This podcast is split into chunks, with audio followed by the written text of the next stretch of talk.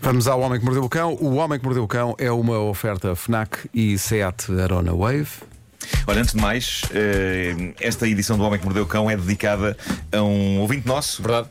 Pedro Ferreira. O Pedro Ferreira, Pedro Ferreira, que hoje tem um dia algo difícil pela frente. É verdade, sim. Tem um, um desafio de saúde que nós todos esperamos que, que se resolva rapidamente. Pedro, vai correr tudo bem, pá. Vai correr tudo bem. Beijinhos Eh, grandes, tu, Pedro. Tu conheces o Pedro, não é? Há muitos anos. Há Sim, muitos sim, anos. sim. E, e vai correr tudo bem, Pedro. E Um esta Pedro, edição do. Homem que Mordeu o Cão é para ti. É de um especialista em ténis para o outro. Eu sei que ele, ele joga ténis, não é? Joga por ténis, Ah, é isso, é isso. Bom, título deste episódio: Petas e Despesas. Um coletivo que eu gosto de chamar de espetas. Dói ouvir alguém contar mentiras e ficar impune. Não dói? Agora imaginem que a pessoa que mente, com todos os dentes que tem na boca, é o vosso ou a vossa cônjuge. Imaginem que é quase patológico e que, apesar das petas, a pessoa continua a ser o amor da vossa vida. Como lidar com isto?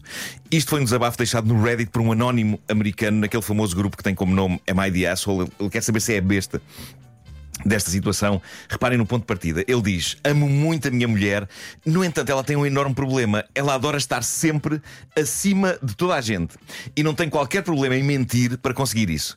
E as mentiras que ela diz são ridículas. E ele então deu um exemplo. A irmã dela veio visitar-nos com os nossos sobrinhos e eu disse que os miúdos estavam a ficar tão altos. A minha mulher salta de imediato na conversa para dizer que o avô dela tinha 2 metros de altura e que o nosso filho está com 1,93. É tanga. Eu meço 1,85 e o meu filho é só ligeiramente mais alto que eu. Na altura, gozei com o exagero dela, corrigindo-a e dizendo que não, que o nosso filho já tinha era 2 metros e 10. Há mais histórias. Diz ele: o filho de um amigo nosso foi operado de urgência a uma torção testicular. A minha mulher entra na conversa a dizer que nós passámos rigorosamente pelo mesmo. Não era verdade, era tanga. O nosso filho simplesmente tinha um testículo que não descera e, portanto, fizeram-lhe uma cirurgia rápida de rotina para trazer o testículo para baixo. Nessa discussão, só para a irritar, corrigia de novo, dizendo que, na verdade, o nosso filho tinha nascido com três testículos e era o terceiro que estava torcido. Outra. A nossa filha não saiu mal nas notas no seu último ano de liceu, mas não era, repito, não era a melhor aluna da turma. A minha mulher passa o tempo todo a dizer que ela era a melhor aluna da turma. Ao que eu acrescento que não só foi a melhor aluna da turma, mas a melhor aluna de toda a escola e talvez de todas as escolas do país. em suma, diz ele, a minha mulher começou a perceber que se conta uma peta à minha frente, eu irei corrigi-la contando uma peta ainda maior e mais estúpida. Mais vale parecer parvo por contar uma mentira maior que a dela do que ficar calado perante as mentiras dela. E isto começou a irritá-la muito. Ela diz que eu sou uma besta por descredibilizar as suas pequenas mentiras inofensivas. Ou seja, ela assume conscientemente que conta mentiras. É uma opção dela. Não é sequer daquelas pessoas que conta tantas mentiras que começa a acreditar nelas. Ela assume que conta mentiras porque gosta de sair sempre igual ou por cima de qualquer história que lhe Isso é um contem. problema. Eu acho que isto é patológico, não é? Exatamente. É, ah, acima de tudo, ela não pode ficar abaixo da história. E é por isso que na história da torção do testículo é provável que não lhe tenha ocorrido mais nada do que dizer que o filho deles também teve uma torção de testículo. Quer dizer, ela podia dizer: o testículo do meu filho ainda estava mais torcido que o do seu. Mas sim, há pessoas assim, para quem tudo é uma competição e que tem que ganhar sempre. E esta senhora assume isto e critica o marido por gozar com essa característica dela. Uma característica tão fofinha e querida. Mas o que é certo é que ele ficou a pensar: pá, caramba, serei eu a besta aqui? E então foi ao Reddit expor o seu caso eh, ao, ao juízo de estranhos. Os estranhos ficaram do lado dele. Uma pessoa nos comentários diz: A questão aqui é que não são pequenas mentiras inofensivas, pois não, são mentiras criadas para se sobrepor a quem quer que seja que está a contar a sua história real. Ela parece querer ser a noiva em qualquer casamento e o cadáver em qualquer funeral. Esta descrição é esplêndida. E é mesmo isto. Acho que to- todos nós já nos cruzamos com pessoas assim na nossa vida, que é a pessoa que tem sempre um problema maior que o nosso. Exato. É a lógica do eu Isto- mais, eu sim, mais. Sim, que já falei com pessoas assim. Sim. A, pessoa, quando lhe dizemos, ah, torcia um pé, responde, nem me digas nada, o ano passado torcia os dois pés. Ia morrendo. Isso é um sketch dos Monty Python. É um bocado, é, é o dos, dos, eh, dos cavalheiros. Dos cavalheiros. Sim, sim, sim. O quê? O quê? Tu vivias numa caixa de sapatos num caixote de lixo. Luxury! O meu pai todos os dias acordava e matava-me. Sim. E depois dançava em cima da nossa da minha campa. Bom, ahm, há aquelas pessoas que estou cá com uma dor de cabeça, nem me diz nada, a mim dá o corpo todo. Epá, há disto muito frequentemente, acho que tem a ver com inseguranças, esta sede de sair por cima. Mas ele não vai aguentar isso durante muito nem que tempo. seja na coisa mais baixa. Não sei, ele diz que gosta muito da mulher. Pois, mas. Eu ontem pisei cocó. Nem me digas nada, eu ontem caí numa carrinha de caixa aberta cheia de estrume. Há gente assim. Há gente assim.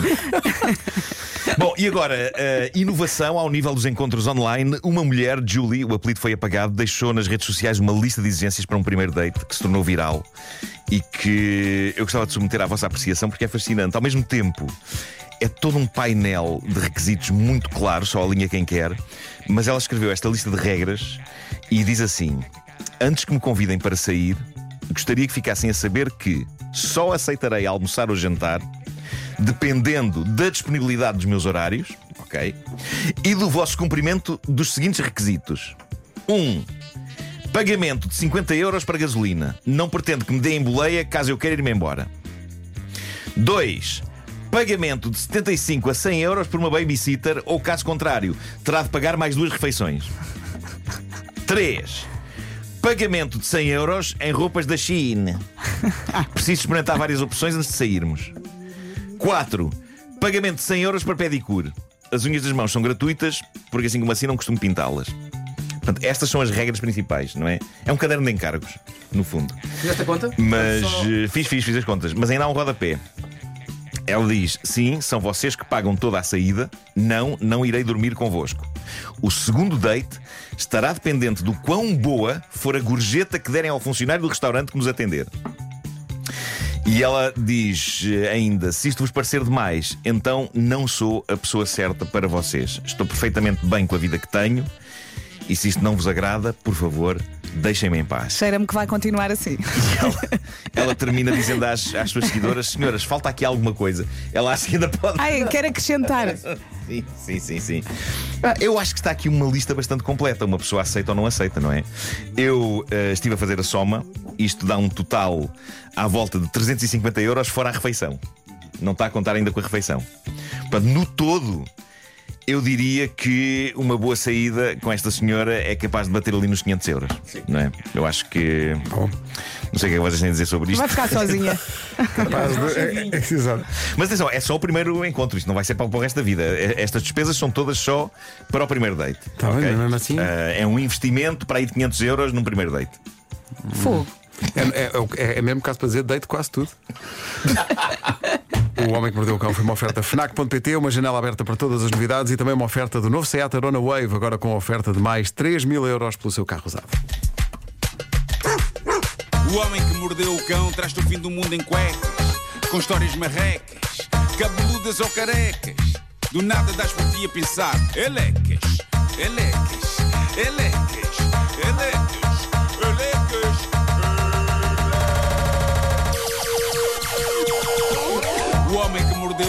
Mordeu o fim do mundo em cuecas, elecas,